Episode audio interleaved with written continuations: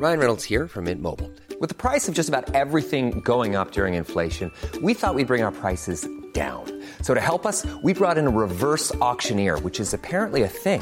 Mint Mobile unlimited premium wireless. Ready to get 30, 30, bit to get 30, bit to get 20, 20, 20, bit to get 20, 20, bit to get 15, 15, 15, 15 just 15 bucks a month. So, Give it a try at mintmobile.com slash switch. $45 upfront for three months plus taxes and fees. Promo for new customers for limited time. Unlimited more than 40 gigabytes per month. Slows. Full terms at mintmobile.com. Heraldo Podcast, un lugar para tus oídos. Una imagen vale más que mil palabras y a veces con tan solo escuchar viajamos al mundo infinito de la reflexión. Esta es la imagen del día con Adela Micha. La inseguridad y en especial la violencia contra las mujeres siguen siendo de los males más graves que aquejan a nuestro país. A pesar de que la pandemia trajo consigo la peor crisis económica y laboral de nuestra historia reciente, casi el 60% de los mexicanos mayores de 18 años considera que la inseguridad es el principal problema que tenemos hoy en día por encima incluso de la salud y el desempleo. Esto, según datos de la encuesta nacional de victimización y percepción sobre seguridad pública 2021 que fue realizada por el INEGI y que fue presentada justo el día de ayer. El narcotráfico y la impunidad también aparecen en esta lista. En la mañanera de ayer, la secretaria de Seguridad y Protección Ciudadana, Rosa Isela Rodríguez, habló de los pendientes de México en materia de seguridad.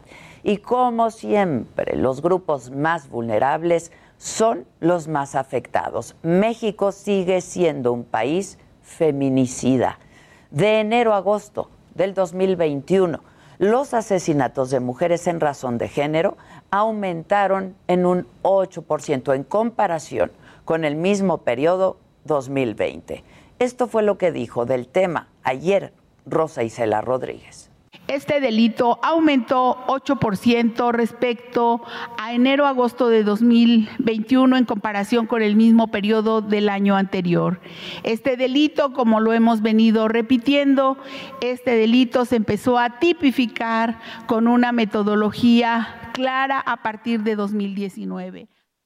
Es cierto lo que dijo la secretaria, los feminicidios se empezaron a tipificar con una metodología clara a partir del 2019, pero esto no puede servir de pretexto ante el incremento de los feminicidios del 2020 al 2021. No podemos ignorar que apenas en agosto se registraron 107 feminicidios, que es la cifra más alta desde que se empezó a llevar registro de este delito.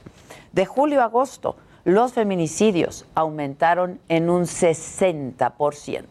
Por otra parte, de enero a agosto de este año se han registrado cerca de 14 mil violaciones. Esto representa un incremento de más del 30% con respecto al mismo periodo del año pasado.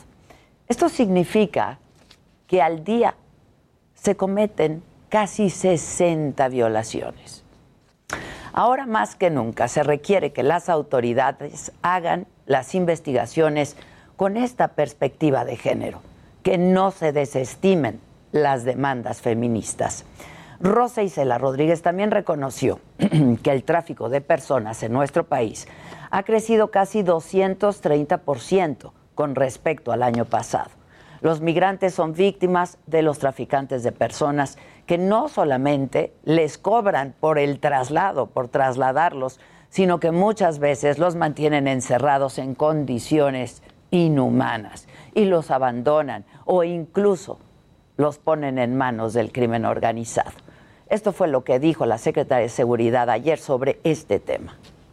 En el caso de delitos cometidos por servidores públicos hay un incremento de 9.2 y en delitos federales y delitos electorales a raíz de la jornada electoral y del rescate de migrantes de manos de la delincuencia organizada y de los polleros ha aumentado este delito de tráfico de personas.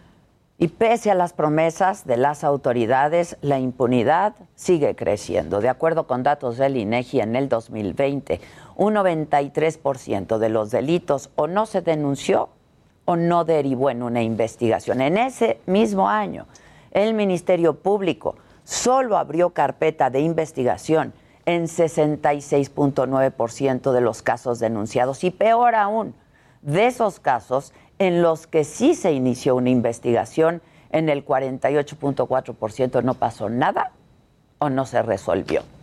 Continúa la desconfianza, aumenta la violencia de género, se multiplica exponencialmente el tráfico de personas y crece la impunidad. Que quede claro, al hablar de violencia en México, no hay lugar para el triunfalismo, mucho menos para nosotras, las mujeres. Hi, this is Craig Robinson from Ways to Win, and support for this podcast comes from Invesco QQQ, the official ETF of the NCAA. The future isn't scary. Not realizing its potential, however, could be.